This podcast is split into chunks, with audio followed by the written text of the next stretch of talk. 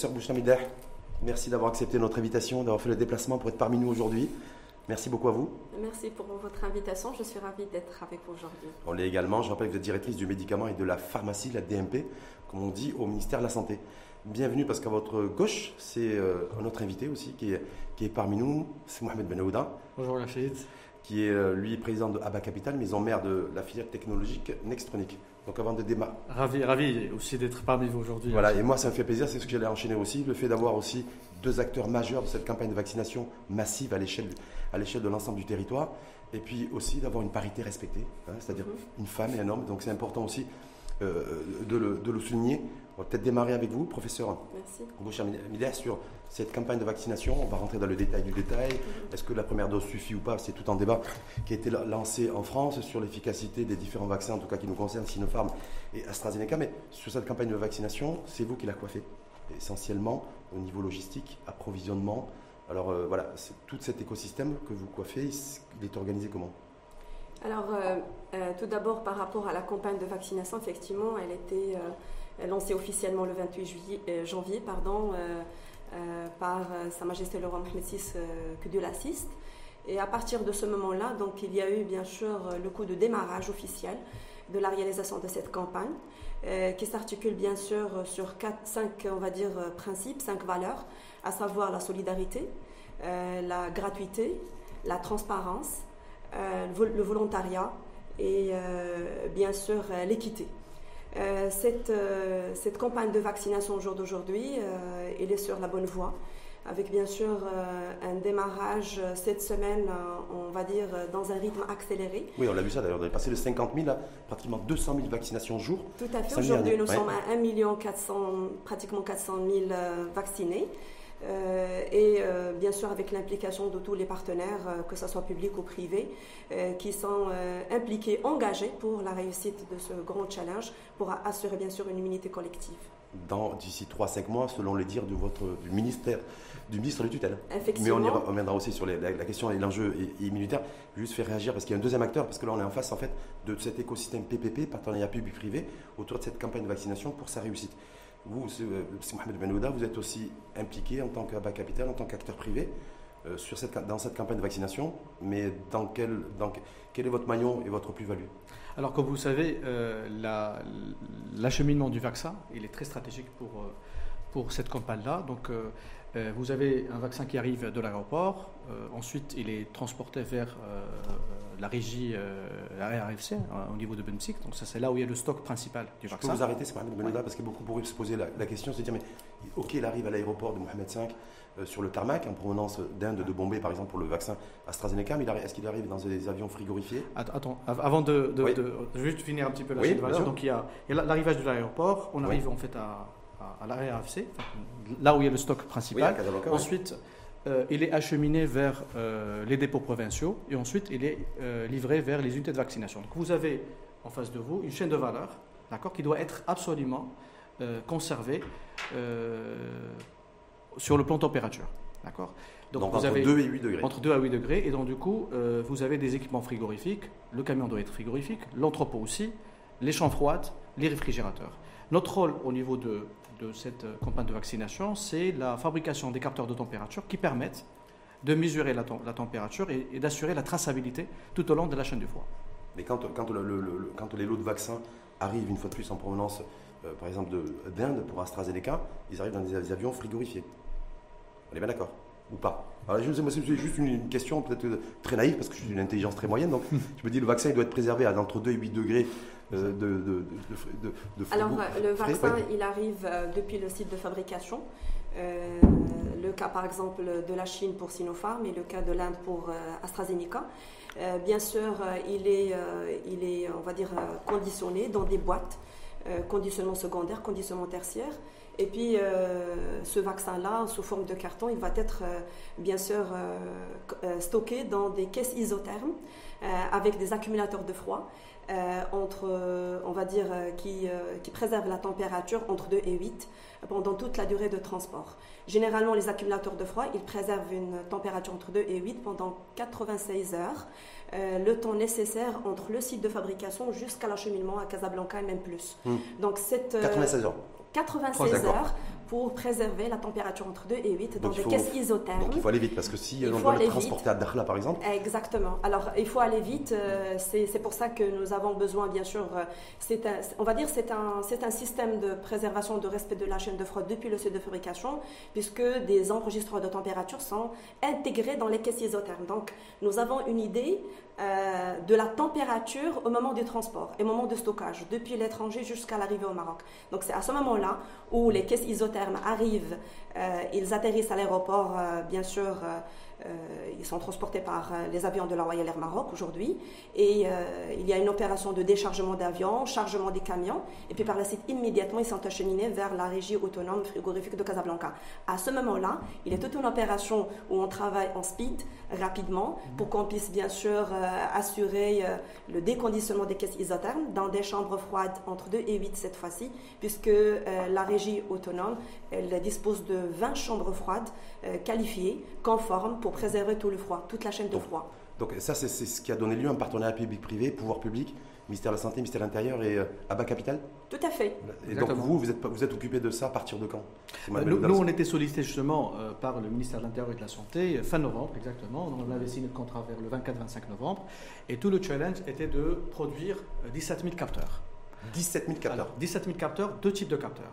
Vous avez un capteur qui, qui est euh, connecté en temps réel. Alors pourquoi connecté en temps réel? Parce que lorsque vous stockez le vaccin à la fois dans les champs froides, dans les réfrigérateurs, dans les armoires frigorifiques. Parce qu'il y a pas mal de manipulations, si j'ai bien compris. Et dans les camions frigorifiques.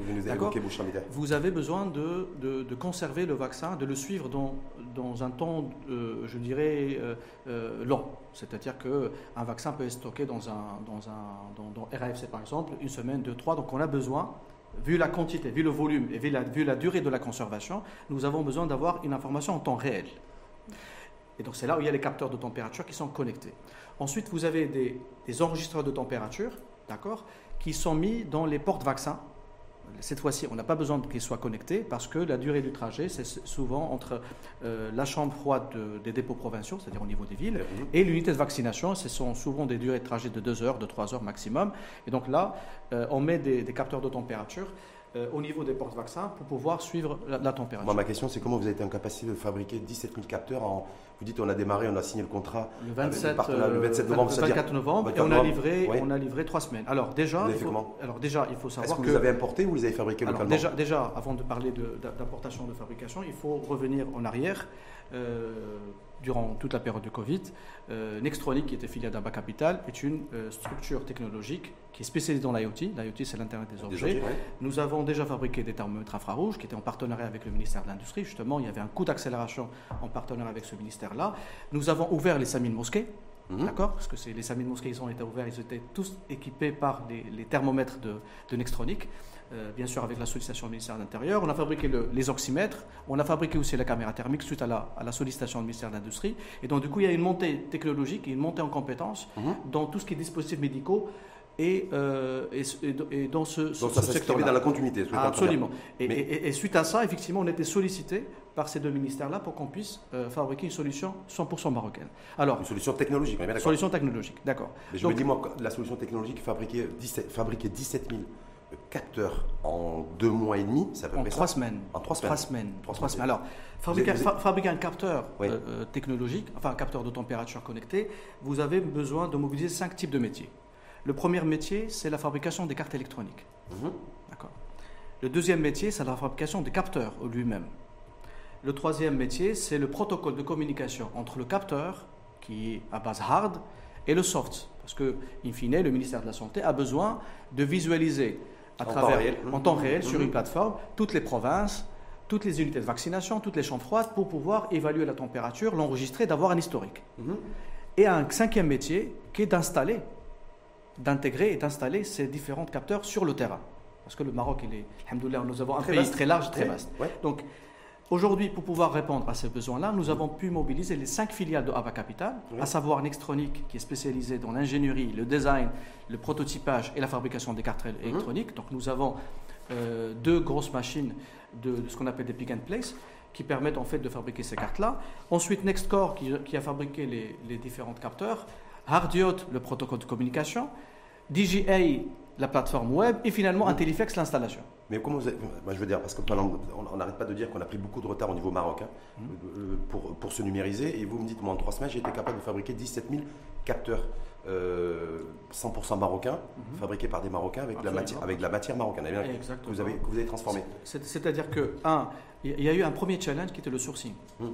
Le premier challenge, c'est l'ingénierie. Donc déjà l'ingénierie, nous avons quand même une, équipe d'expertise qui, qui, fait de l'ingénierie des designs des cartes électroniques. C'est-à-dire on a des gens parfaitement formés chez nous.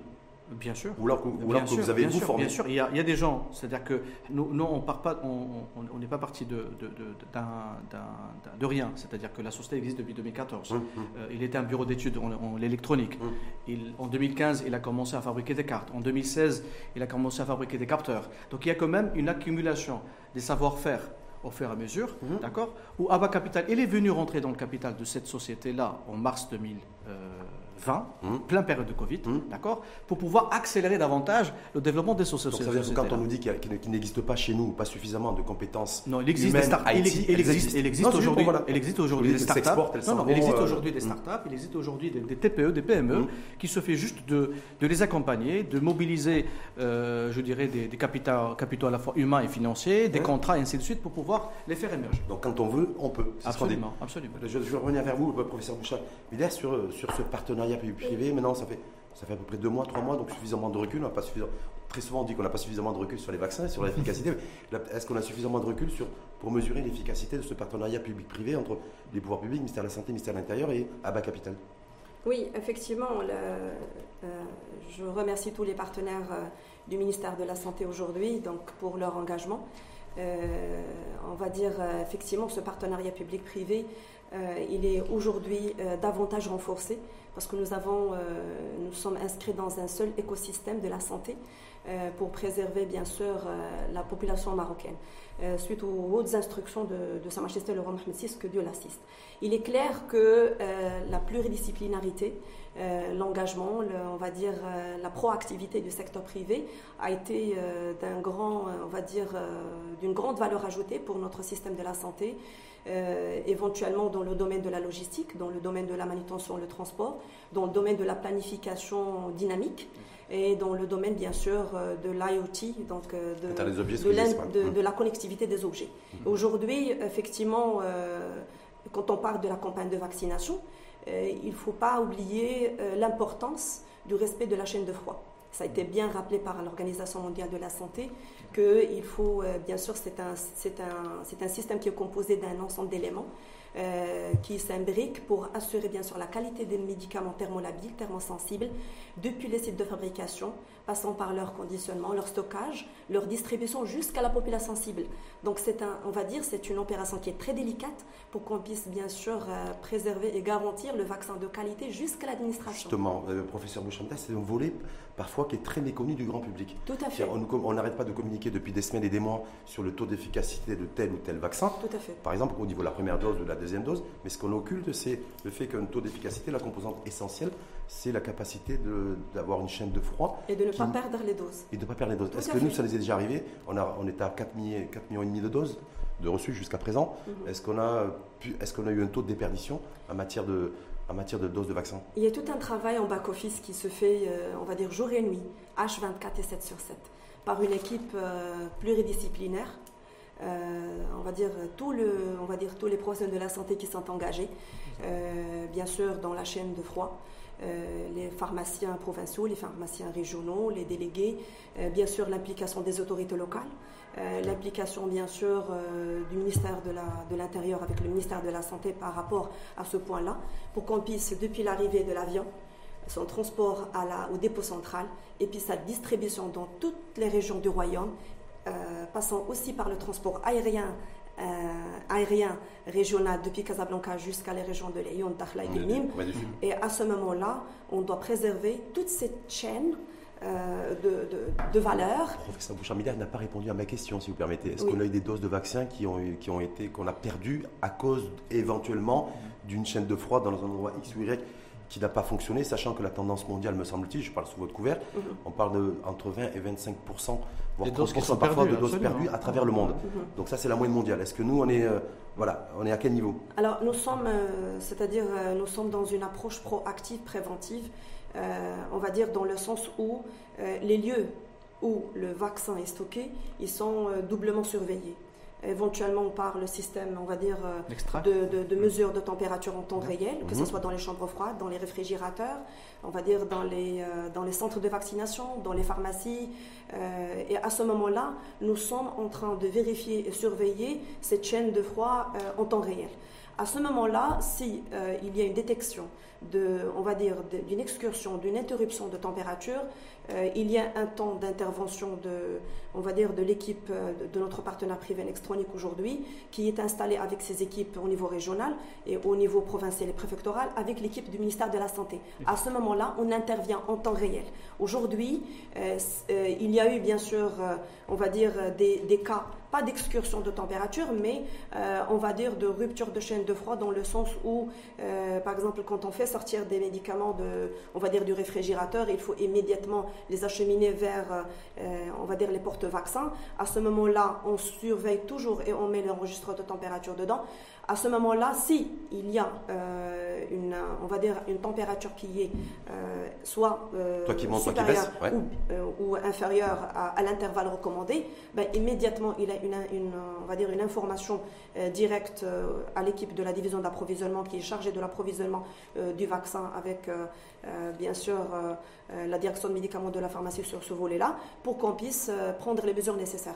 Alors, généralement, on n'a perdu aucune dose de vaccin. Aujourd'hui, on n'a pas perdu de dose de vaccin, mais on est très vigilant donc, euh, par rapport à la sensibilisation euh, des professionnels de la santé et les utilisateurs. Est-ce que, la, est que la pression repose sur euh, Ben et Abba Capital sur le fait que si on perd une dose de vaccin, ça, sera de notre responsabilité le, Avant de parler de responsabilité ou d'autres choses, je, reprends ce qu'il disait le professeur Moutar, c'est qu'aujourd'hui, il y a tout un écosystème de partenaires. Public-privé. Donc, donc, par rapport à, cette conservation de la chaîne du froid, donc il y, a, il y, a, tout un écosystème de partenaires qui sont mobilisés, d'accord, pour, euh, pour préserver cette chaîne de froid. D'accord Donc en partenariat bien sûr avec les autorités locales, en partenariat avec les personnels de santé, en partenariat avec euh, des, autres, des autres acteurs. Aujourd'hui, euh, comme, comme tu l'as bien cité Rachid, dans le monde, il y a 25 à 30% des doses qui sont perdues à cause soit de la non, non manipulation, enfin mauvaise manipulation logistique, ou soit à cause si tu veux bien, de, de, de la non-conservation du, du froid. Aujourd'hui, nous sommes sur un taux de conformité de 100%. 100%. 100%. D'accord Alors, 100%, comment, comment on calcule ce, ce, taux-là? On voit les doses qui sont perdues par rapport aux doses qui sont distribuées. Mhm. C'est-à-dire par rapport au total doses qui ont été distribuées durant les deux dernières semaines, d'accord?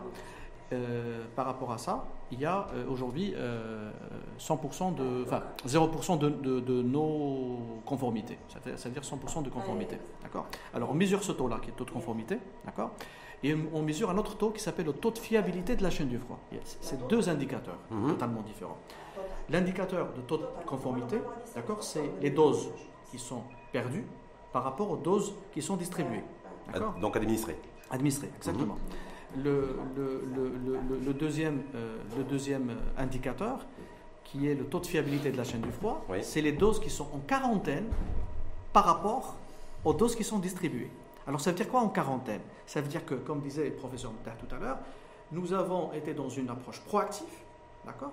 Parce que les, différents réfrigérateurs, armoires, chambres froides, il y a des capteurs qui sont connectés. Lorsque la température dépasse 8 ou inférieure à 2, au bout de même pas de 10 minutes, l'alerte elle, est venue. Donc tout de suite on intervient, d'accord? Parce que vous avez, vous avez, des équipes positionnées partout dans, En fait, il y a, un avant je dirais, euh, euh, arrivée de vaccins et un pendant arrivée de vaccins. en avance, le challenge était effectivement de produire 17 000 capteurs, mhm. en trois semaines et de les installer en 10 jours, c'est-à-dire y compris le jour de l'an et Noël, plus les jours fériés, c'est-à-dire le 4, 4, 5 janvier de mémoire, mhm. on avait installé sur tous les royaumes, sur 3057 centres de 3047, 3047 de, vaccination. De vaccination. Donc ça c'était le premier challenge. Le deuxième challenge, c'est un deuxième type de contrat pour dire euh, on a mis en place, bien sûr, euh, en collaboration avec euh, le ministère de Santé de l'Intérieur, deux, deux, types de fonctions. Une fonction de tour de contrôle. D'accord? Ce tour de contrôle, il est structuré par région, c'est-à-dire que nous avons des superviseurs régionaux mmh. qui sont en contact permanent avec les délégués, avec les pharmaciens, avec les médecins en chef, etc., et qui supervisent la température dans, dans, les écrans. Si jamais la température dépasse 8 ou il est inférieur à 2, d'accord, il appelle tout de suite le centre pour dire attention, vous avez un problème, d'excursion, etc. Et, donc, soit le, médecin en chef ou l'infirmière ou la pharmacienne va venir régler la température, parce qu'il peut y avoir juste un, simple réglage de température. Hein. Vous savez que la température, elle est cyclique. Hein, mm. euh, je dis peut-être qu'une simple coupure d'électricité peut perturber la chaîne de froid. je, peux, vous donner, je peux vous donner un cas concret. Par exemple, euh, hier, mm. c'était par exemple à Kelsif qui avait une coupure d'électricité. Donc, on a eu cinq, cinq sites de, vaccination sur la région de Kelsif. Trois, trois sites de vaccination, ils ont déjà anticiper, bien sûr, grâce aussi à la direction des équipements, parce que comme disait tout à l'heure Mme Meddah, il, y a, les équipes de pharmacie, euh, de pharmacie d'approvisionnement, etc. Il y a les équipes aussi des équipements euh, au niveau du ministère, qui ont pu anticiper, mettre en place des groupes électrogènes. Donc du coup, on, a vu comme quoi que la température a été maintenue.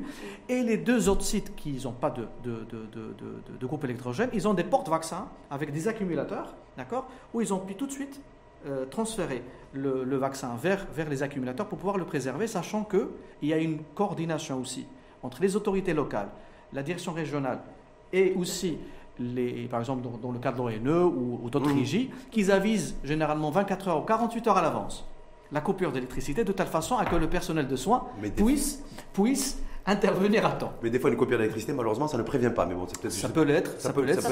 Alors, alors justement, pour revenir euh, euh, sur cette question, euh, sur ce point-là. Aujourd'hui, nous avons 3057 sites. Oui.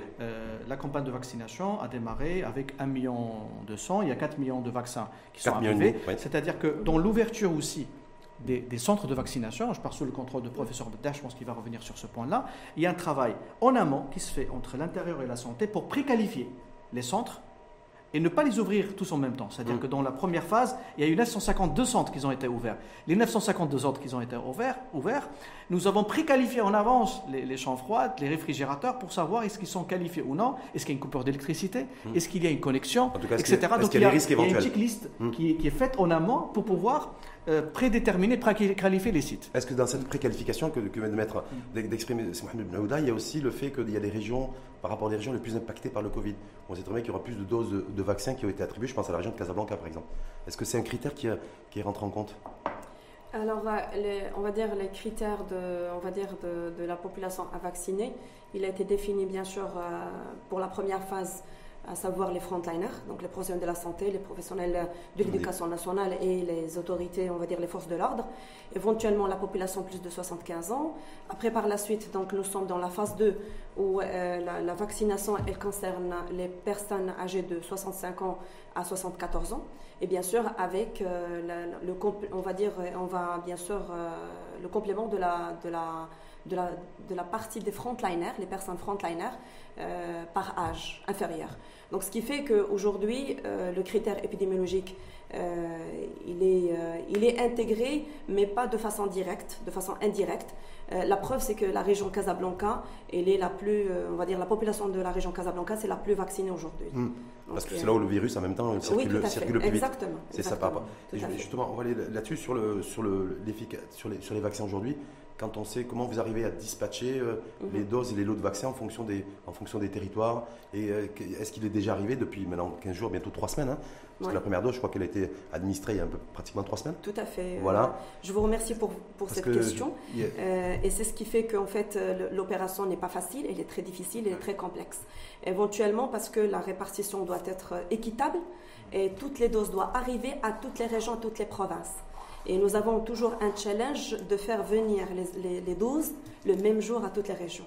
C'est un défi. Euh, c'est tous les jours, chaque, en fait, le euh, dispatching. à chaque livraison, à chaque livraison, à chaque livraison de vaccin, le vaccin il est distribué en même temps euh, dans toutes les régions, que ce soit par ben, il, y a tout un, il y a tout un, on va dire, un parc d'équipements euh, transport logistique qui est dédié euh, pour cette opération. À partir de la première livraison de vaccins, euh, bien sûr, ça a été un grand challenge que le Maroc, a réussi aujourd'hui, partant bien sûr du principe de l'équité de, de, la livraison. Revenons à votre question, la, distribution et la livraison de deux types de, vaccins. Oui. Parce qu'il y a AstraZeneca et, alors, Sinopharm. Alors, la règle, c'est quoi? C'est que chaque région, elle va recevoir des doses de Sinopharm, de vaccins Sinopharm et de vaccins AstraZeneca. Comme ça, euh, la population euh, cible, elle va bénéficier des deux vaccins, puisque euh, il n'y a pas de différence, on va dire, entre les vaccins, puisque c'est des vaccins qui, qui, assurent une immunité contre le virus SARS-CoV-2. Hmm. D'accord? Donc, ils ont prouvé leur sécurité, leur efficacité.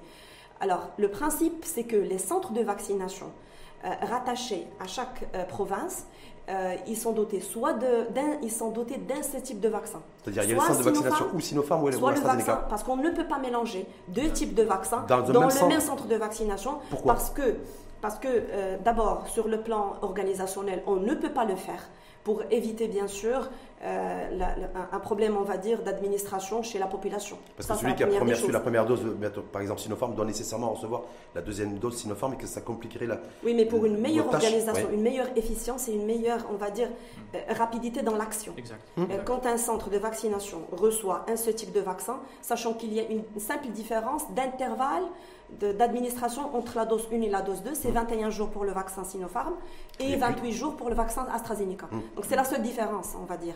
Donc c'est pour ça que la gestion, elle est très complexe, d'autant plus que cette semaine, on va commencer à partir du la vendredi, deuxième dose, la, deuxième dose, où des centres de vaccination, ils vont commencer on à va y revenir sur, sur, la deuxième dose, d'ailleurs, professeur Bouchard.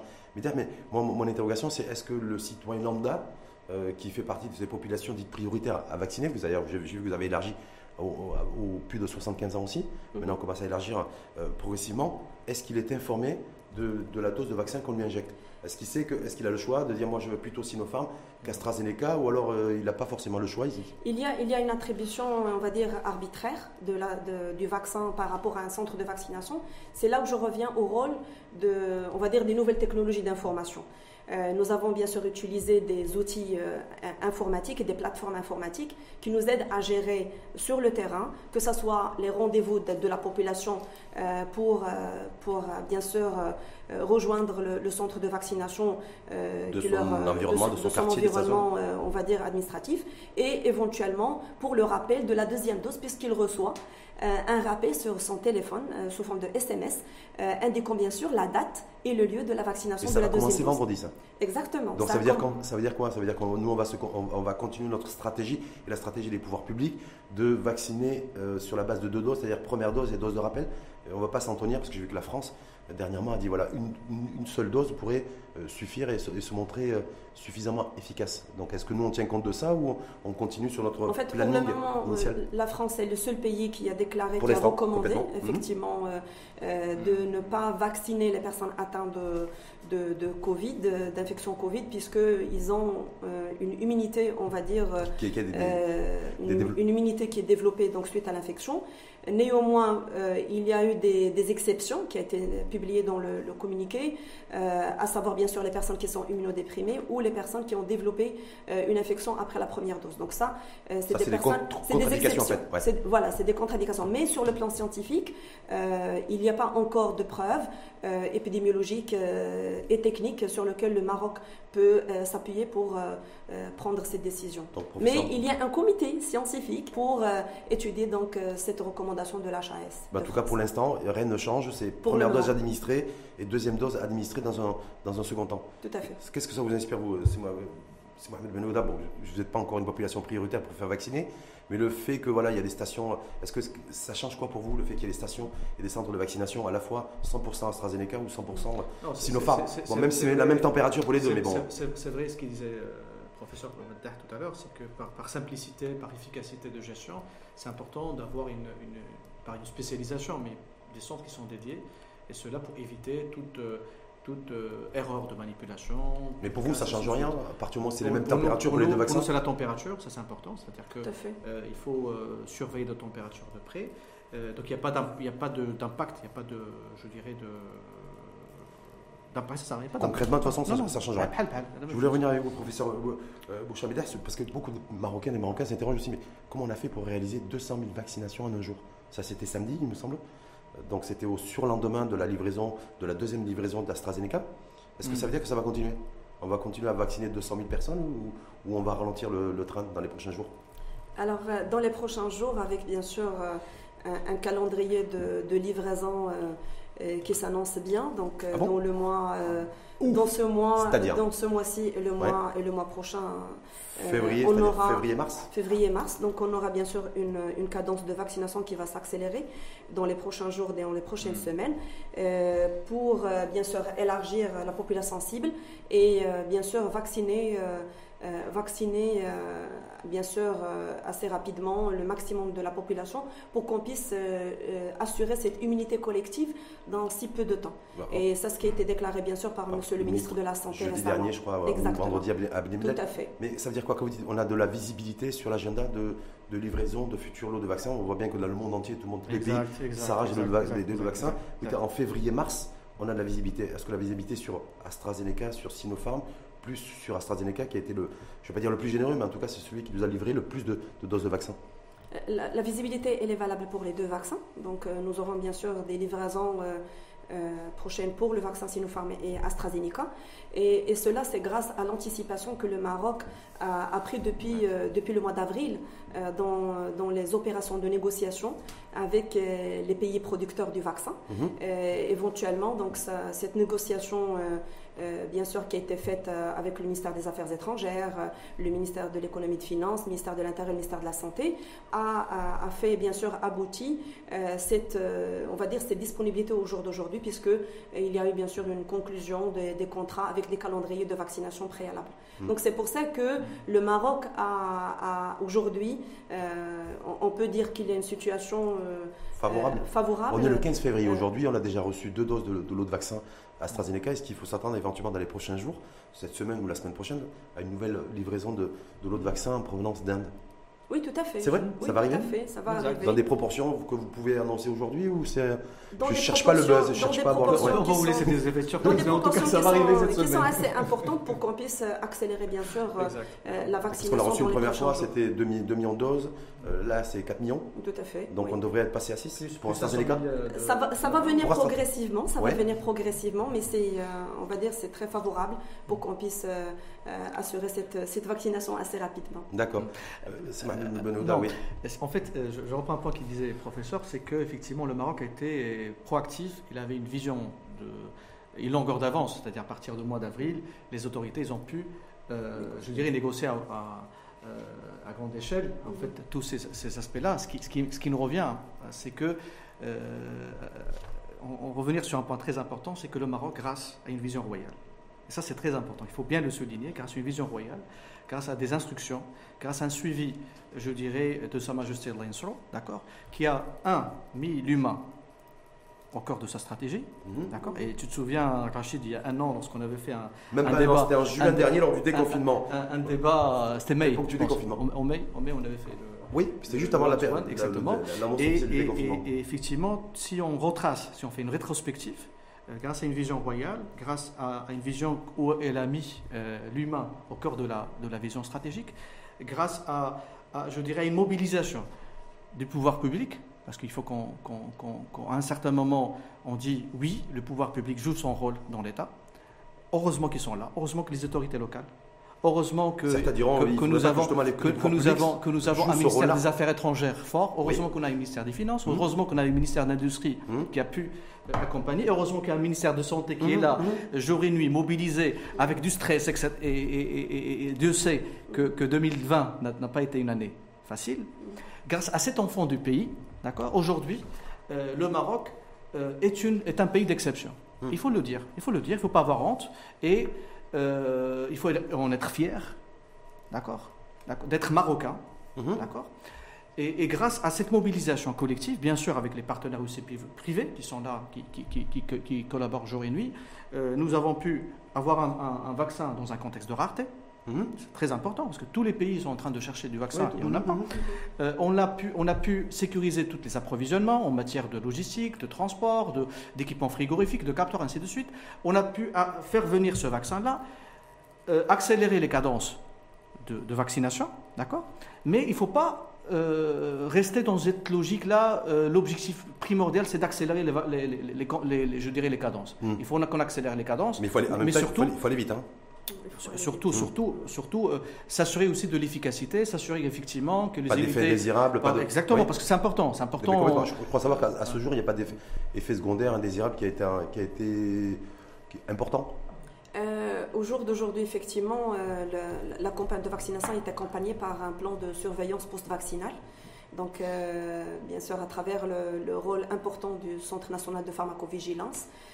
donc, il y a un site web Yaqad avec un numéro vert où, bien sûr, les, les, citoyens vaccinés ils peuvent directement contacter les médecins du Centre national de pharmacovigilance. Éventuellement, il y a des correspondants régionaux de chaque région euh, qui travaillent sur la surveillance de la survenue des effets indésirables post-vaccinal. Donc nous avons... Euh, Pas grand-chose à relever hein, euh, aujourd'hui Aujourd'hui, toujours, c'est des, des, manifestations, on va dire, de fièvre, douleurs locales qui sont prises en charge favorablement. Médicalement. Donc, au jour d'aujourd'hui, nous n'avons pas d'effets indésirables graves. Hmm. Et, sur la, quand on parlait de réapprovisionnement, parce que le, professeur Bouchabéder, même s'il n'a pas donné de date, d'agenda, mais il a dit voilà, soyez, rassurés cette, semaine, en tout cas dans les prochains jours, nouvelle, nouveau lot de livraison AstraZeneca et euh, Sinopharm ou, le, Les deux. Les deux AstraZeneca et Sinopharm cette semaine? Ouais, voilà, c'est une information. Ça veut dire que pour vous, c'est. Euh, nous, de toute façon, c'est, toujours, toujours, on travaille en, mode anticipation. C'est-à-dire mm. qu'on a une visibilité sur les, les, arrivages pour, pour, la simple et bonne raison c'est que, un, il faut qu'on qu'on s'assure que les camions frigorifiques pré. Mmh. Il faut qu'on s'assure aussi que euh, une fois que le vaccin va arriver, il va être distribué dans les chambres froides. Il faut que ces chambres froides, comme tu l'as cité tout à l'heure, ce qu'il peut y avoir risque de coupure électrique, de pain frigorifique, etc. Mmh. Et on remonte de la data, un rapport journalier euh, au ministère de la Santé pour qu'on puisse. Aussi euh, est, au courant du, du pré-calendrier ou du pré-agenda en matière de l'eau de livraison du vaccin AstraZeneca ou ah Sinopharm. Ah mais, je suis le sait. parce qu'il va se faire, il va être harcelé sur les réseaux sociaux. Euh, tous, les partenaires, tous les partenaires, du secteur hein. privé qui travaillent avec nous dans ce projet-là, ils sont avisés. Bien sûr, la société Almav dans, le, dans, le, dans la logistique et dans la dans la manutention, bien sûr. Euh, tous les partenaires privés, ils sont informés, bien sûr, euh, de la date de l'arrivage. Euh, éventuellement, bien sûr, notre compagnie, la compagnie aérienne, la Royal Air Maroc aussi, qui est au courant, bien sûr, puisque donc il y a un planning. depuis l'acheminement du vaccin à l'aéroport, tout le monde est avisé. il, a préalablement préparé toutes les logistiques et tous les, on va dire, les process nécessaires parce que on doit travailler de façon efficace, rapide, euh, pour euh, arriver à distribuer rapidement le vaccin à la population. Alors il y a des fois des, voix, des voix critiques. C'est pour ça qu'on travaille jour et nuit. Jour et nuit, ah. et c'est votre cas. C'est le cas de toute l'équipe du ministère de la Santé. Parfois, il y, a des voix, il y a des voix critiques qui s'élèvent en disant mais on ne comprend pas pourquoi le ministère de la Santé, les pouvoirs publics, n'annoncent pas publiquement l'arrivée et la quantité de doses de vaccins à l'aéroport de Casablanca. La première fois pour AstraZeneca, c'est l'agence Reuters qui s'était exprimée, qui avait fait cette annonce. Est-ce que là, là-dessus, c'est se dire, voilà, nous, on a, vous avez considéré que vous n'avez pas besoin de communiquer là-dessus, que le plus important, c'est de pouvoir stocker, acheminer et autres Je sais pas. Euh, moi, je ne peux pas même prononcer sur ce sujet-là, mais, mais euh, moi, je parle du, volet technique, puisque je ne suis pas chargée de la communication mmh. euh, du ministère de la Santé.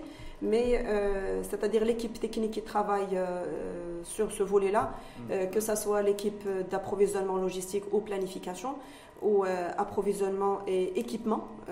donc, bien sûr, je parle de la de la direction de la planification ressources financières, je parle de la direction de la population, je parle de la division d'approvisionnement, euh, je parle de la, de la direction de l'épidémiologie et de la lutte contre les maladies, de la division de la communication, de la, de la division de l'information et de la méthodologie.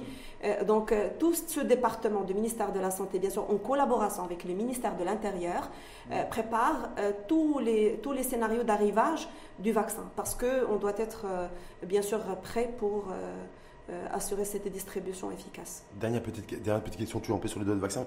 Pourquoi on a réussi à avoir beaucoup plus de vaccins AstraZeneca d'Inde que Sinopharm Pékin? Est-ce qu'il y a une raison particulière ou c'est la conjoncture qui, qui fait que voilà, c'est beaucoup plus AstraZeneca qui nous livre en doses de vaccins que, euh, que Sinopharm?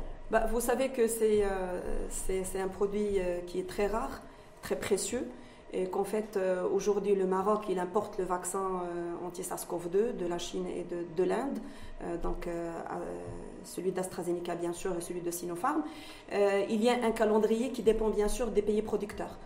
Ce calendrier de livraison, il dépend bien sûr des engagements de chaque pays producteur avec d'autres partenaires, éventuellement avec sa population nationale, puisque la Chine et l'Inde sont aussi concernés par la campagne de vaccination mmh, nationale. Mmh. Et donc, cette, on va dire, cette, ce calendrier de vaccination, il est progressif et, et, bien sûr, il répond au fur et à mesure des besoins euh, nécessaire. Euh, Donc il n'y a, pas de, y a pas de. Voilà, ceux qui disent ouais, peut-être qu'on est un peu fâché ou il y a des choses qui ne sont pas uniformes. Non, je pose la question, c'est pour. On, collabore euh, de façon très positive. Nous sommes très heureux, très heureux de collaborer bien sûr avec nos, deux partenaires chinois, indiens et britanniques sur ce volet-là.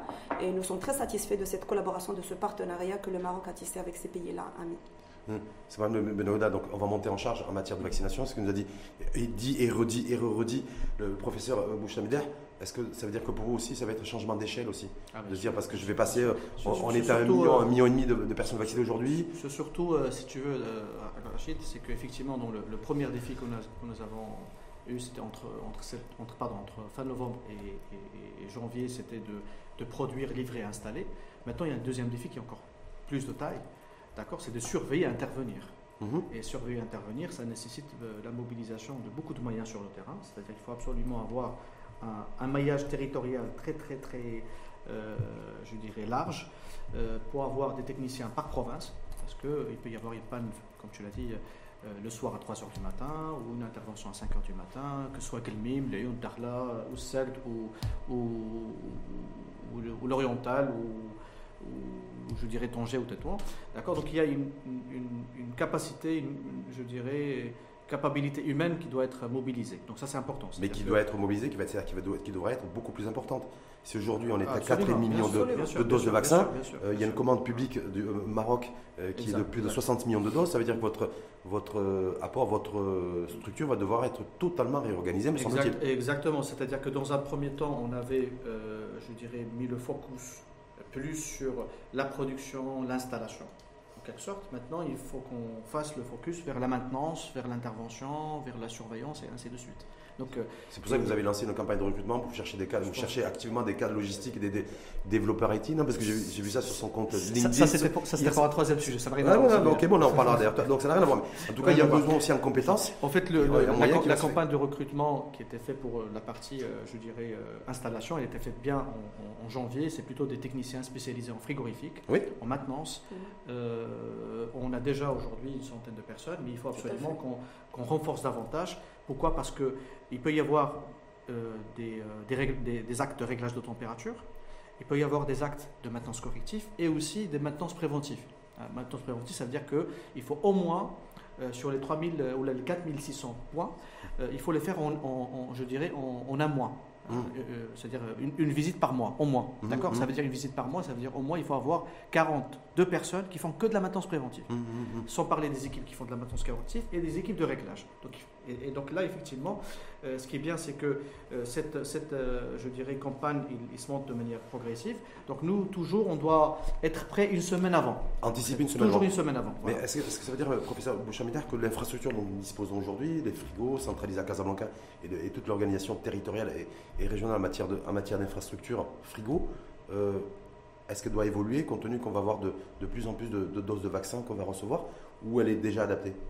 Euh, Elle a été déjà planifiée, euh, préparée et toutes les régions, provinces et préfectures ont été dotées bien sûr d'équipements de, de froid. Euh, bien sûr avec la vérification des groupes électrogènes aussi qui doivent être mis en place euh, préalablement pour préserver bien sûr et prévenir toute coupure d'électricité. Néanmoins, il y a toujours, euh, on va dire, la préparation pour des nouveaux achats si besoin. Mmh. on peut stocker aujourd'hui 60, 60 millions de doses par exemple? Avec l'infrastructure 60 60 millions de doses de vaccins. 60 millions de doses. C'est la commande globale. Alors, la commande globale, elle est échelonnée dans le temps, d'abord. Donc, ça veut dire qu'il y a une rotation qui se fait au niveau des, frigos. Mhm. Et nous avons 20 chambres, euh, on va dire 20 chambres frigorifiques euh, à la régie, euh, à la RAFC de Casablanca, ce qui fait que nous adaptons l'espace, les locaux, à cette distribution régionale, puisqu'on calcule la capacité de stockage au niveau de chaque pharmacie provinciale qui est tenu en considération dans la planification dynamique de l'approvisionnement des, provinces. Et ça, c'est un paramètre qui est très important dans, la dans ce qu'on appelle la planification dynamique, qui est bien sûr assurée par un cabinet privé qui travaille avec le ministère de la Santé dans ce sens-là. Donc on, est on tient en considération le nombre de rendez-vous des personnes, euh, on tient en considération les commandes ouvertes, c'est-à-dire euh, les, les, flux entrée-sortie journaliers, et bien entendu, on, calcule les capacités de stockage de chaque pharmacie. Et voilà, donc c'est pour ça que, c'est-à-dire cette, cette dynamique d'approvisionnement, elle est, elle est on va dire, elle est dans la semaine. Euh, au fur et à mesure pour doter toutes les régions et éviter toute rupture de stock de vaccins. Donc il n'y a pas eu de rupture de stock de vaccins non plus à, ce jour? Non, il n'y a pas de rupture. Dans aucun des 3000 centres non, euh, parce qu'on gère, on doit travailler dans la, dans la proactivité. Euh, et bien sûr, les directeurs régionaux de la santé, en collaboration bien sûr avec les gouverneurs et les WALI, et, ils travaillent puisqu'ils ont mis des comités de surveillance et de suivi régional qui travaillent. Tout le monde travaille. C'est quand même incroyable. Il a fallu avoir. Hein. mais tout le monde travaille. Tout le monde fait son job en fait. Ben oui, euh, samedi, dimanche, euh, jour et nuit, pour qu'on puisse bien sûr prévenir. Quand on a un nombre de rendez-vous de population, il faut que la population, quand elle vienne au centre, elle ne va pas sentir qu'il y a un problème, qu'il y a un manque, euh, il y a une déficience. Donc c'est pour ça qu'on doit travailler et on travaille en étroite collaboration entre le central et le régional. Aujourd'hui, la campagne ne se dirige pas de Rabat, elle se dirige au niveau régional, au niveau territorial. On doit dire merci au Covid d'avoir déclenché une nouvelle dynamique en matière de régionalisation Et merci à, sais pas. Non, mais merci à, notre, roi, sa majesté. et à notre roi, sa majesté. Depuis tout à l'heure, pas, tout le monde fait son job, tout le monde réussit, tout le monde est fier de cette campagne. Mais dis-moi. Donc, le point déjà, comment dirais-je, par rapport aux équipements frigorifiques, euh, ils ont été euh, achetés, livrés au mois de décembre. C'est-à-dire que nous-mêmes, on ne peut pas installer un capteur tant qu'il n'y a pas de réfrigérateur. Donc ça veut dire que si on avait produit jusqu'à le 15 décembre, voilà, et on a fini l'installation le, 4 janvier. C'est-à-dire le 4 janvier, il y avait tout le parc frigorifique qui était, qui était prêt. Qui était prêt. Après, il peut y avoir des petits ajustements. Mm, mm. Euh, sur, sur un parc de 4500, il peut y avoir deux ou trois à changer. Donc après, mm. c'est de l'adaptabilité. Comme on dit, de l'ajustement structurel. De l'ajustement structurel, absolument. Professeur je, je, crois savoir que le, je crois que ça l'a dit notre chef de gouvernement, qui avait annoncé au courant septembre dernier le, lancement de pourparlers avec d'autres fournisseurs de, doses de vaccins en dehors de AstraZeneca, avec qui nous avons déjà conventionné en septembre, et, euh, Sinopharm. Euh, est-ce qu'on, au vu de toute cette infrastructure et de tout cet écosystème, est-ce qu'on serait en capacité, demain éventuellement, de commander des, vaccins Pfizer ou Moderna, par exemple? Ou alors, ça, voilà, un, c'est pas d'actualité, et deux, ça nécessiterait des changements de fonds et des bouleversements. Ben, aujourd'hui, effectivement, le Maroc euh, euh, à, planifier déjà avec les deux vaccins, Sinopharm ou AstraZeneca. Avec euh, ces vaccins-là, nous avons entamé bien sûr cette campagne de vaccination. Euh, la disponibilité des vaccins, elle est toujours d'actualité et avoir bien sûr des vaccins bien sûr efficaces, sûrs, de qualité est toujours, est toujours important pour le pays. Sauf que là, on passerait à moins 70, moins 80. Sauf, que, sauf que, effectivement, l'attention et la recommandation, elle est davantage euh, vers la fabrication locale euh, des vaccins au Maroc. Et on va y revenir là-dessus parce que je suis pas Avec le transfert mais, mais du Pfizer à moins 60, moins 70, est-ce qu'on peut ou on pourrait demain ou pas?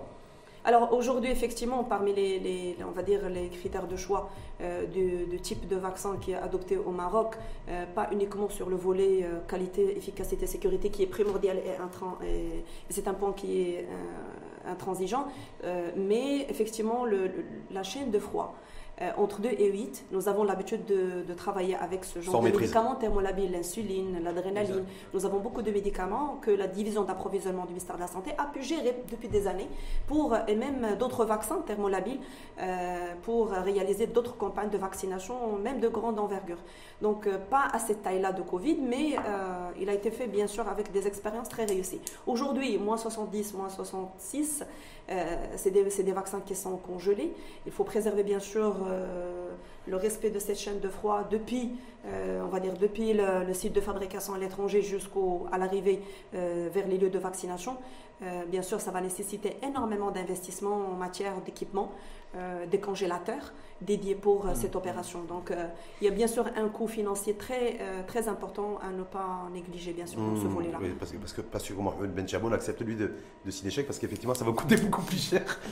Mais juste, vous, si euh, Mohamed Ben si, si, effectivement l'État et les pouvoirs publics, parce que vous êtes tenu à respecter vos engagements dans le cadre du partenariat public-privé, voilà, et donc s'ils devaient effectivement, les pouvoirs publics décideraient demain de doter le pays d'autres lots de vaccins provenant enfin, du Pfizer du Moderna qui nécessitent, qui un niveau d'exigence beaucoup plus élevé en matière de congélation, est-ce que vous pourriez répondre à cette, à cette requête et, assumer vos responsabilités en tant que président d'ABA Consulting ABA, Capital, pardon. On fait pas du conseil. ABA Capital. Opérateur industriel et technologique. Alors déjà, c'est vraiment, je le dis de manière spontanée et, et je dirais euh, directe, c'est que nous avons un vrai plaisir, la vérité, un vrai plaisir de collaborer avec le ministère de la Santé et de, et de l'Intérieur dans un climat de confiance, ça c'est très important, dans un climat de transparence, très important aussi, c'est-à-dire lorsqu'il y a des sujets qui se fâchent ou, qui, euh, ou euh, des problématiques ou de nos conformités ou d'autres, on les partage de manière assez transparente et toujours nous sommes euh, vraiment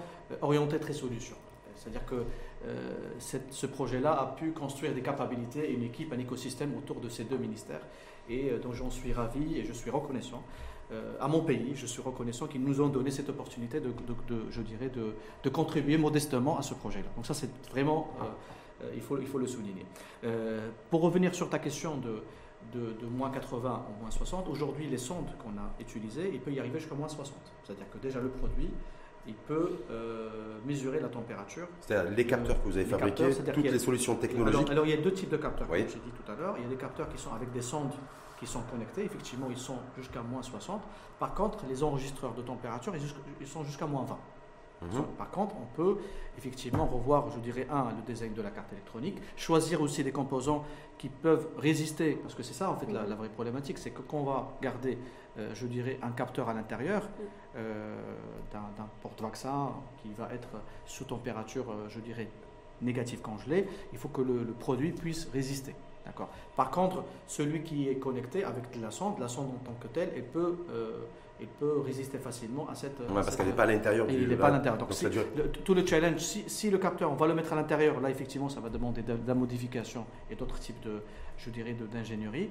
Mais si le capteur il est à l'extérieur et on met la sonde, je dirais, à l'intérieur de la chambre froide ou, euh, ou je dirais des structures de congélation, mhm. euh, ils, sont tout à fait adaptables à Donc, en tout cas, vous avez cette capacité, vous êtes élastique et flexible de vous adapter demain à bah, on, a, déjà adapté, un équipement technologique sur des vaccins. On s'est adapté euh, quand ils nous ont sollicité fin novembre oui, en disant euh, vous, avez, vous avez trois semaines à, le à, livrer. avait cette capacité à, gérer du médicament entre 2 et 8 degrés. Donc. après, après, je suis, je suis euh, euh, c'est-à-dire quand, on voit sur le terrain, nous avons un personnel de soins et de santé qui ont développé aussi une vraie capacité, une vraie résilience, un vrai engagement, un vrai engagement, une vraie mobilisation. Vous mmh. savez, quand, quand, les personnes travaillent 24 sur 24, 7 sur 7, ils ne se reposent pas, ils sacrifient leur famille, ils sacrifient. Franchement, ça, la vérité, je, je rentrais hommage, je suis très euh, fier en tant que Marocain d'avoir des personnels de soins de la santé parce qu'on les sollicite. Ils reçoivent des SMS, des excursions tout le temps. On les appelle, euh, ils sont mobilisés, etc. Et donc ça veut dire qu'il y a une, soif d'apprentissage. Ben, on n'est pas né euh, euh, en, sachant tout, c'est-à-dire qu'on apprend. Ben, on apprend tous les jours. On apprend tous les jours. Depuis, tout à l'heure, j'apprends avec Exactement, on apprendra encore davantage. Et donc, ce qui est intéressant de souligner, il y a une organisation apprenante qui s'est construite chemin faisant que je pense qu'ils ont la capacité aujourd'hui de s'adapter parce qu'ils l'ont démontré durant toute la période du Covid, ils l'ont démontré aussi euh, pendant, je dirais, la campagne de vaccination, ils, vont le démontrer davantage. Donc, euh, c'est ça, finalement, c'est ce capital humain euh, où, Sa Majesté, qu'il avait toujours insisté à, qu'elle soit mise mis en avant euh, par ses enfants de, de son pays, d'accord C'est l'occasion aussi de leur donner de la chance, de croire en eux, d'avoir confiance mhm. aussi dans notre appareil, euh, je dirais, public.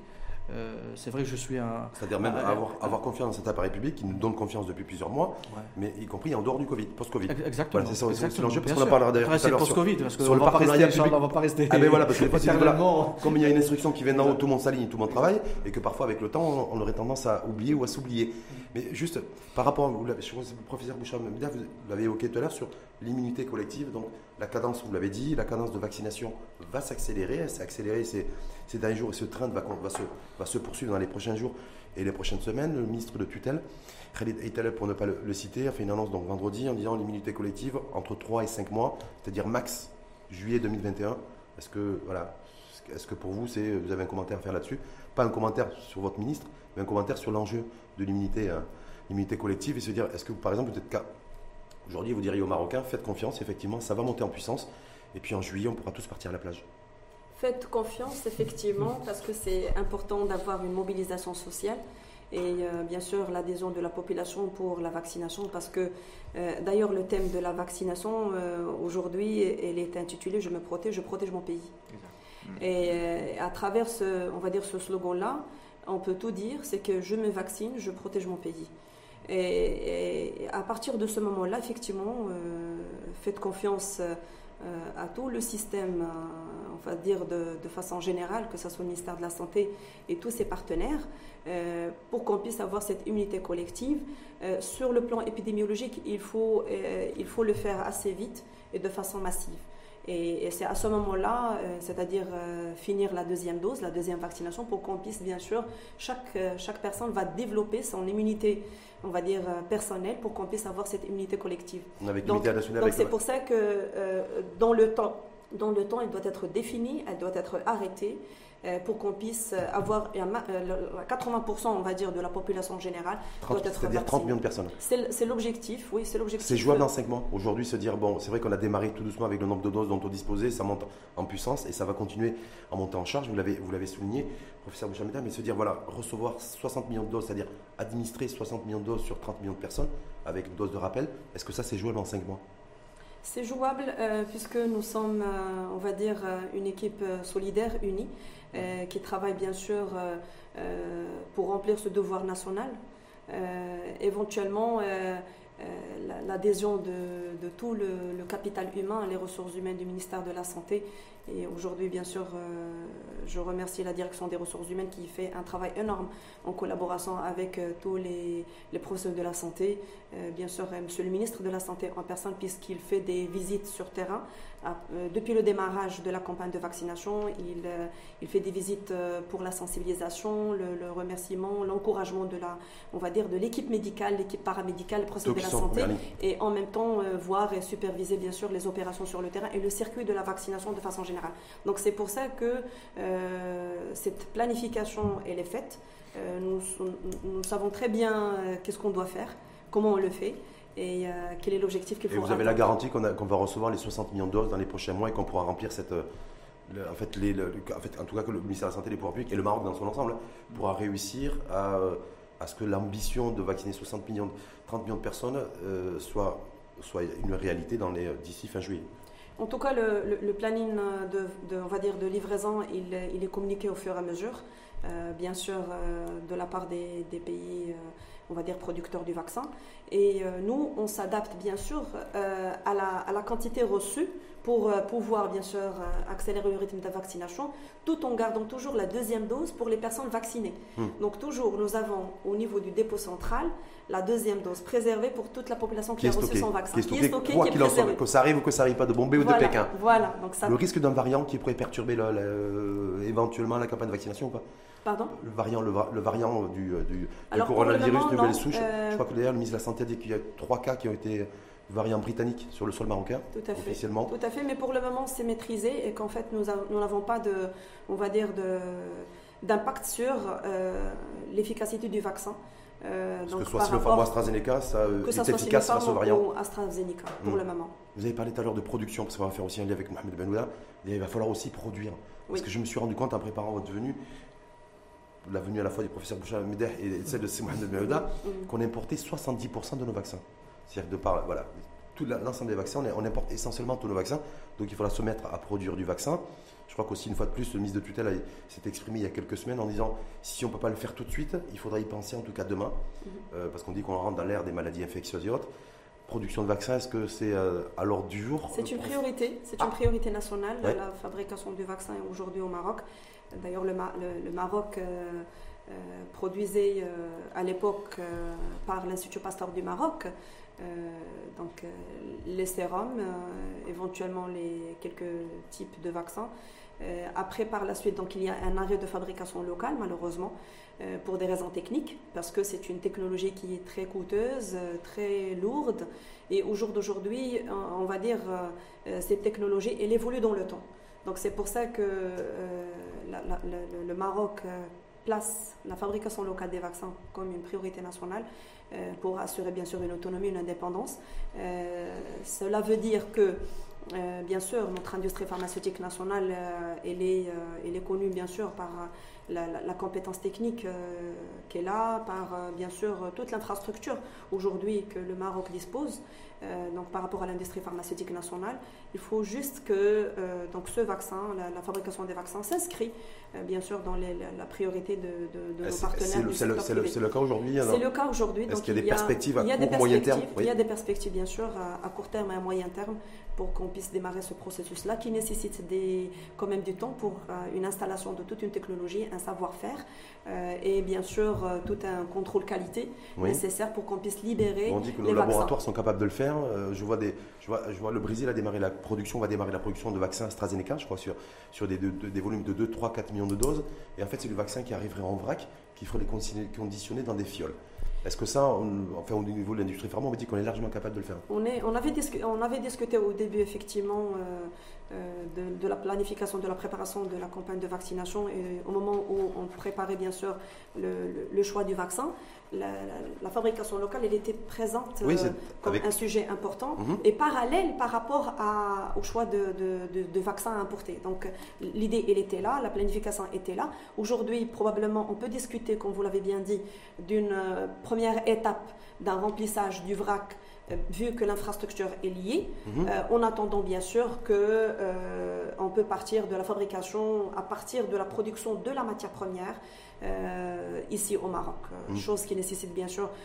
ça c'est plus, plus, compliqué, ça demande beaucoup plus de temps. parce que l'industrie pharma dit moi pour que je puisse effectivement me lancer dans investir massivement dans la recherche, développement bio, biomédical, il faut que j'ai un marché, il faut que j'ai de la visibilité et voilà. tout à fait, tout à mhm. fait, effectivement le fait que de, demain, perspective, le, professeur Boucham Der qui nous dit voilà, de toute façon, c'est une priorité nationale aujourd'hui, aussi de penser rapidement à pouvoir produire du vaccin euh, chez nous. Mhm. Est-ce que vous, effectivement, aussi, dans le cadre de ce partenariat public-privé, vous avez un rôle à, vous pensez que vous avez un rôle à jouer? Bah, Nous, on ne va pas produire du vaccin. Non, mais ça demande une infra. Le professeur Bouchard le disait, voilà, il y a aussi une infrastructure que, nécessaire. Qu'aujourd'hui, euh, toute la vision en fait, de Made in Morocco, qui, qui, est aussi portée par le ministère de l'Industrie, euh, nous, nous inscrivons parfaitement dans cette vision. Hum. Donc, plan d'accélération industrielle, aussi le développement de, de la tech et, des Absolument. IT. Absolument. Du coup, on est, on est très, très, très, euh, je dirais, proche du ministère de l'Industrie, parce qu'on travaille beaucoup avec la Direction générale de l'Industrie, avec Maroc PME, ainsi de suite, qui nous accompagne, comme tous les autres PME, euh, à faire émerger des acteurs locaux. qui sont spécialisés dans le domaine technologique et industriel, notamment. Y compris dans, la, dans le pharmaceutique, dans la santé C'est-à-dire que, oui, la preuve, c'est qu'au euh, mois de juillet, lorsqu'on avait lancé le thermomètre infrarouge, c'était vraiment avec, euh, en partenariat avec le ministère de, l'Industrie. Donc c'était eux qui nous ont, euh, je dirais, accompagnés, sponsorisés, soutenus, et ainsi de suite. On, est, on est très reconnaissant, la vérité, parce que c'était pour nous un élément de déclenchement. Parce que le ministère de l'Industrie nous a fait confiance pour le thermomètre, pour les caméras thermiques, ainsi de mmh. suite, ce qui a permis aujourd'hui de faire émerger des acteurs sur le, sur le vaccin. Est-ce qu'il y a, est-ce qu'il y a, est-ce qu'il y a convergence je, voulais juste, mais sur, sur, le vaccin et la, capacité de notre pays, d'accord, en termes de faire, de faire émerger un, champion national en matière de substitution, sur, la partie, en matière de sur vaccination. La partie vaccin, c'est-à-dire notre rôle, il va être quoi exactement mmh. Un, effectivement, il y a les, les capteurs de température qui peuvent être utilisés. Deux, dans la chaîne de production dans la chaîne de production, c'est-à-dire dans l'appareillage euh, de production, dans la digitalisation des opérations, dans ce qu'on appelle l'industrie 4.0, nous sommes euh, agiles et prêts à fabriquer certains robots. Par exemple, on a déjà commencé à, le faire pour le compte de, des clients euh, étrangers, à fabriquer typiquement, je vois une caméra en face de toi, à partir de la semaine... Qui vous regarde d'ailleurs depuis tout à l'heure. à partir de la semaine prochaine, on commence à lancer toute une ligne de production des caméras de surveillance. Euh, il, peut y avoir, il peut y avoir des caméras euh, qui surveillent, je dirais, euh, la chaîne de production pour pouvoir détecter des anomalies, ainsi de suite. Donc toute la, la digitalisation des opérations, donc toute la, chaîne de production, ben, il y a pas mal de des objets connectés, parce que c'est ça mmh. notre core business. L'IoT, c'est l'Internet des objets. Donc des objets connectés, qu'on connecte un capteur via Internet, ça peut être un capteur d'humidité, de vibration, de mouvement, capteur de vibration, pour pouvoir identifier, je dirais, quelles sont les politiques de maintenance ou être dans une logique de big data et de maintenance prédictive. Donc aujourd'hui, nous avons cette capacité euh, et on travaille avec d'autres clients dans le secteur des mines, de l'automotive, etc. Possible de jouer un rôle dans la, dans la perspective du pouvoir contribuer de manière modeste, 2019. De, manière modeste dans, dans, cette, chaîne de production. Mmh. Il y a des pourparlers des, engagés avec l'industrie pharmaceutique et les différents acteurs chez nous ou pas? Euh, pour, euh, pour euh, plus d'investissement dans la recherche-développement, innovation, et pour prendre part à la production de, vaccins et pour avoir un Maroc aussi beaucoup plus tourné vers l'innovation et la recherche et développement dans le biomédical qui est, qui est la pierre angulaire. Oui, effectivement, le ministère de la Santé, notre département travaille bien sûr en étroite collaboration avec le ministère de l'Industrie et plus particulièrement entre la direction de médicaments de la pharmacie et la direction générale de l'industrie. Euh, qui font un travail euh, très remarquable et très, salutaire euh, en matière bien sûr de l'encouragement de l'investissement dans l'écosystème de santé. Donc ça a parti, ça, on, a, on, a, commencé ce travail-là à partir de, on va dire, de, début de, la pandémie Covid jusqu'au jour d'aujourd'hui. Et, et, bien sûr, on, comme j'ai dit tout à l'heure, notre priorité aujourd'hui, elle s'articule autour de la fabrication locale des vaccins. Euh, puisque nous avons euh, quand même discuté et entamé, mm, mm, c'est-à-dire le contact avec euh, pas mal de, partenaires du secteur privé pour, qui ont la possibilité bien sûr de, de, faire cette fabrication locale du vaccin partant d'un remplissage en vrac.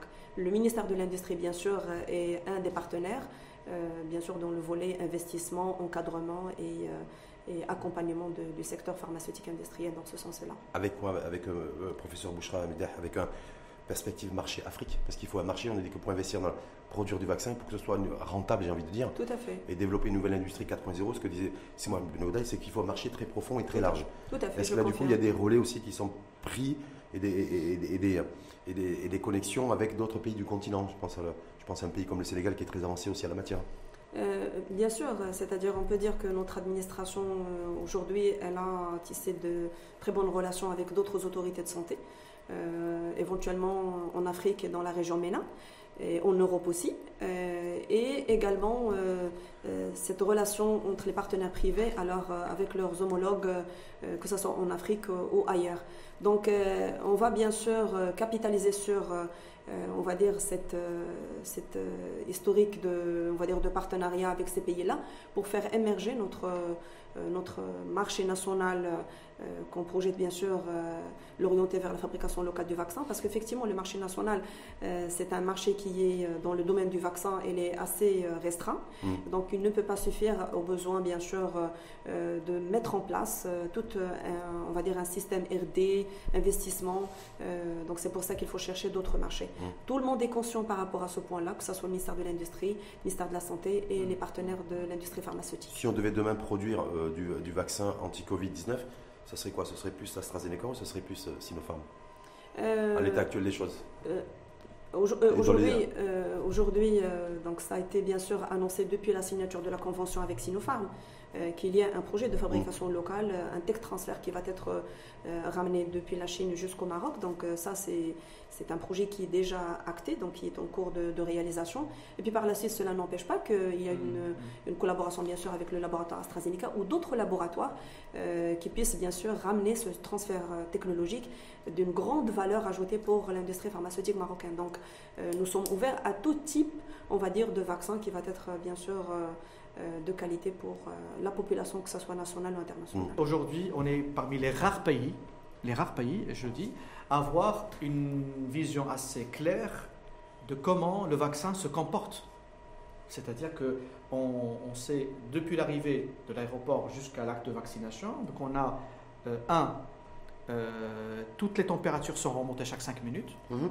Si vous prenez l'ensemble du parc de connecteurs et des capteurs qui sont installés, nous sommes sur 9 millions de data journaliers. 9 millions de data jour. journaliers. Hmm. qui remontent. Juste pour vous donner hmm. une idée, euh, nous sommes le client numéro 1 d'un opérateur télécom. C'est-à-dire que euh, ce, cet opérateur. Pour pas faire de pub. Ouais, ouais.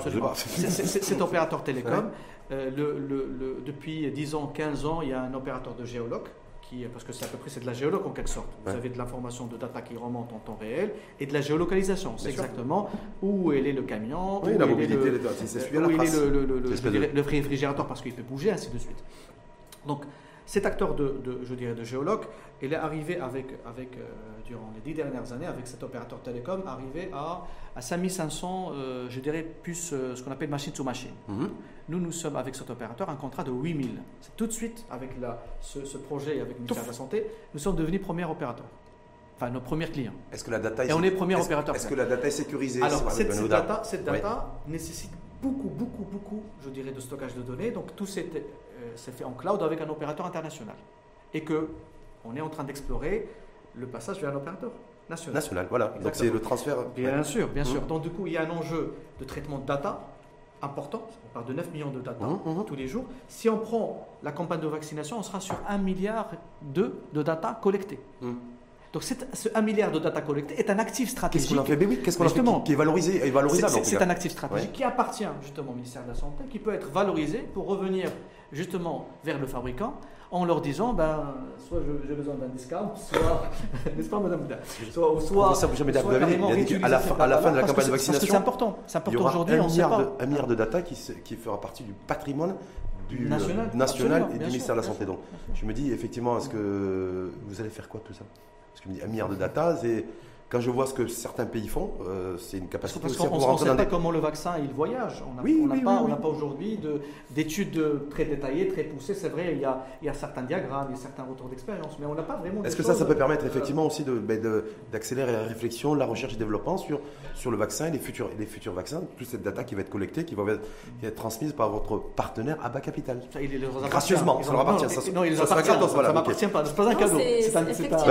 C'est leur actif, ça leur appartient. C'est tout à fait, euh, c'est tout à fait vrai. Est-ce que effectivement cette, euh, on va dire cette quantité importante euh, et énorme, on va dire, de données relatives aux conditions de stockage et de conservation du vaccin, elle est pour nous capitale et importante. C'est pour ça que notre direction de médicaments de la pharmacie, elle veille à ce que le produit soit bien conservé, conformément bien sûr aux recommandations du fabricant. et ces informations, elles font partie du dossier, du dossier qualité du produit. Donc, euh, ils, vont, ils vont rester avec, euh, bien sûr, toute la documentation nécessaire, euh, update qui va être, bien sûr, mise à jour au fur et à mesure de toutes les données qui nous seront acheminées par le fabricant pendant toute cette période d'autorisation d'urgence d'utilisation de ce vaccin-là. Donc ces données-là, émanant bien sûr de tous ces, on va dire, ces, ces objets interconnectés Internet, euh, dont on dispose aujourd'hui, euh, ils sont euh, des données dont on dispose et qu'on conserve pendant des années et des années. Et qui ont de la valeur et qui ont de la valeur, si on les transforme et si on les utilise. Hein. Et qui ont de la valeur. Hein, parce que par exemple, je, prends un cas concret, on avait fait des tests de conditionnement, d'expérimentation pour voir justement le porte-vaccin, mhm. jusqu'à combien de temps il peut voyager dans le temps. Donc du coup, on a fait des tests, des mesures pour pouvoir déterminer à partir de quel moment euh, on doit mettre les accumulateurs, à partir de quel moment on doit euh, mettre les boîtes, etc. Donc il y a, beaucoup d'expérimentations. Effectivement, je voulais juste préciser, effectivement, et je rebondis sur euh, ce qu'il a dit M. Benahouda, c'est qu'avant d'installer des capteurs et des enregistreurs de température, nous avons exigé bien sûr euh, la qualification des, sondes parce que c'est des, on va dire, c'est les, euh, c'est le moyen qui. D'ailleurs, c'était, la première rencontre. La, première rencontre parce que c'est une exigence réglementaire. Il faut que les sondes soient, qualifiées, homologuées, effectivement, qualifiées pour qu'on puisse bien sûr avoir de l'information exacte. de, de, température. Éventuellement, nous, sommes, nous avons réalisé beaucoup d'essais de simulation et, aussi des, travaux de, validation, des validations des conditions de conservation, c'est-à-dire euh, à quel moment et à quel endroit on doit mettre une sonde dans un réfrigérateur, à quel moment et où on doit mettre un enregistreur dans, une, dans un porte-vaccin. Euh, on va dire dans une glacière. Donc c'est pour ça que tout ça doit être validé préalablement, le nombre d'accumulateurs qui doit être mis dans les caisses euh, pour le transport. Donc tout ça a été bien préparé à travers des essais de validation de simulation. Mmh et, en complément avec ce qu'a dit le professeur oui. effectivement, il y, avait, il y, avait, des tests de validation trois semaines avant l'arrivée du vaccin. Il y avait aussi des tests de simulation un mois, un mois et demi avant l'arrivée du vaccin avec l'équipe logistique. On avait euh, installé les capteurs dans des camions, dans des champs froides, etc. et on a simulé, même s'il n'y avait pas de vaccin, et on avait simulé euh, comment euh, cette chaîne de valeur se comporte. C'est-à-dire, par exemple, euh, dans la préparation des expéditions, il faut préparer par exemple les colis à l'intérieur des champs froids et ne pas les sortir dans la zone de cahier. Par exemple, exactement, par exemple, un camion qui arrive, il faut absolument qu'il ça, paraît, ça paraît bête, mais c'est très important. Voilà, voilà. Un, camion, il doit être avant qu'il charge, on doit allumer son frigo une heure et demie avant. D'accord. Pour que la température se stabilise. le, le, le, chauffeur, lorsqu'il va faire une vitesse telle euh, il va monter dans une, dans une pente. Euh, il ne faut pas qu'il accélère trop parce que sinon le condensateur ou le, plutôt la, la, la, climatisation fonctionne mal. La température peut augmenter à l'intérieur. On peut y arriver jusqu'à 8,5. Donc, euh, il y a eu imaginez tous les scénarios possibles. Il y a eu beaucoup, ah pas de scénarios, mais plutôt des, simulations. le, positionnement de la palette à l'intérieur du camion, il ne faut pas que ça soit à côté de, voilà. On va dire, du moteur frigorifique. Parce que, parce que sinon, on a, on, a, testé, on a fait des simulations, on a trouvé que on est au-dessous de 2 degrés donc à côté du moteur. Donc tout ça, euh, ça a nécessité un travail préliminaire, préparatif, bien à l'avant pour savoir. Donc il y a beaucoup de simulations qui ont été aussi comment faire pour bien faire. et, pour parer, et pour parer à toutes les éventualités. Certains vous diraient, mais j'espère que tout ça va être transposable sur la chaîne de froid, sur les produits euh, alimentaires les produits laitiers. Voilà. C'est un, sujet. parce que moi, j'allais vous dire, bon, je sais que là, j'ai le ministère de la Santé, mais je me dis plus largement aujourd'hui. je je vous écoute là, ça fait, plus d'une heure qu'on est en débat. Tout à fait. Grosso modo, il y a plein de choses qui ont été dites, attention. Hein. Mm. Mais tout le monde a fait son job. C'est-à-dire, quel que soit le, rôle, la fonction qu'on a et le niveau de responsabilité, durant le, toute cette campagne de vaccination, tout le monde fait son job. Voilà, tout le monde fait son job. Euh, sous le, regard, en fait, ça a été lancé par la plus haute autorité de notre, de notre pays. Est-ce que tout ça, ça va continuer? On va se dire, ben, une fois qu'on aura fait le plus gros qu'on aura fait l'immunité collective dans 5 mois. certains seront, seront tentés de lever le pied ou pas Professeur euh, ben, Je pense que nous avons tiré, et le monde entier a tiré une grande leçon euh, à travers bien sûr cette pandémie Covid. Il ne faut pas reculer ni revenir en arrière, bien au contraire exploiter l'utilisation de la technologie de l'information et de la dématérialisation, bien entendu, pour euh, tous nos processus.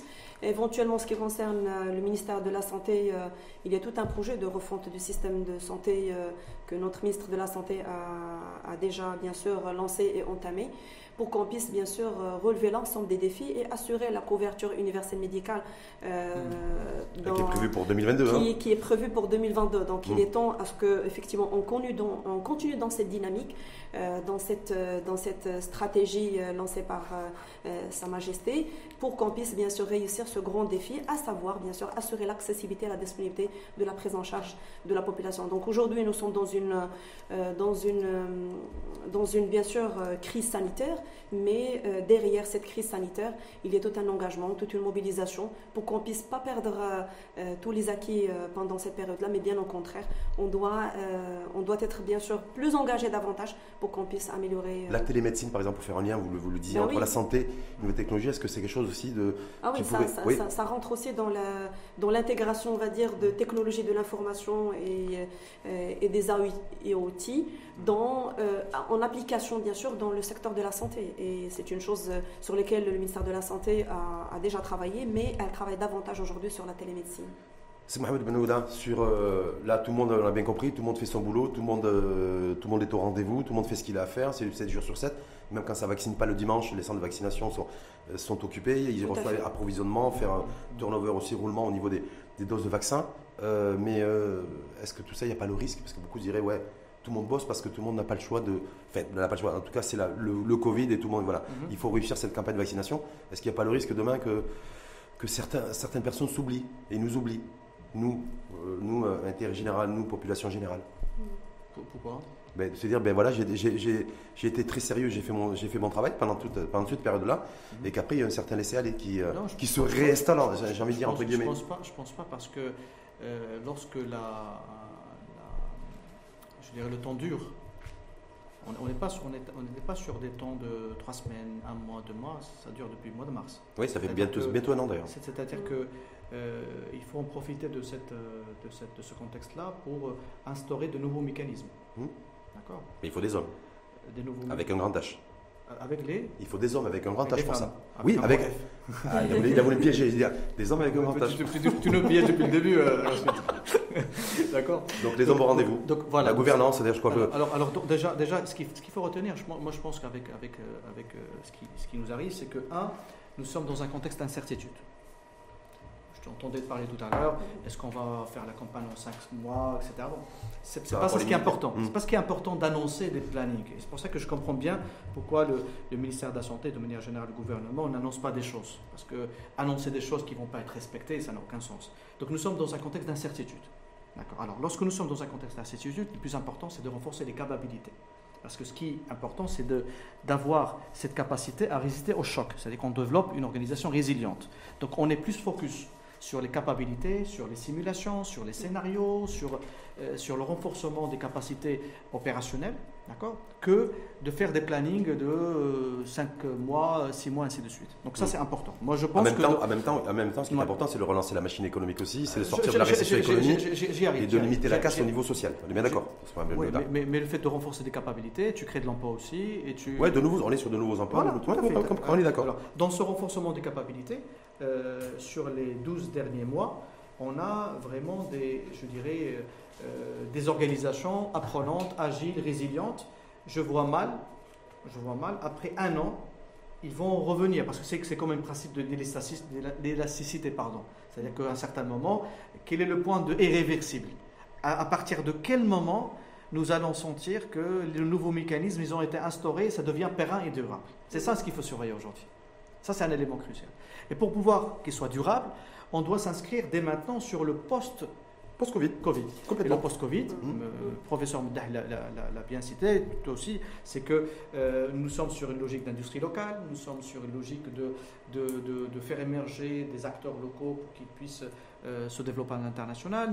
Le Maroc, grâce à la vision de Sa Majesté, il est précoce sur beaucoup de domaines, les énergies renouvelables, les, la partie agriculture, le médical, l'ouverture vers, vers des partenaires euh, internationaux, euh, l'ouverture vers l'Afrique, ainsi de suite. Donc, il y a des fondamentaux. Oui. Notre pays. Sauf qu'il faut, faut faire comme au niveau de la campagne de vaccination, monter en charge et monter en cadence. Bien sûr, tout simplement. C'est la vitesse d'exécution. Hein. Et rester aussi positif.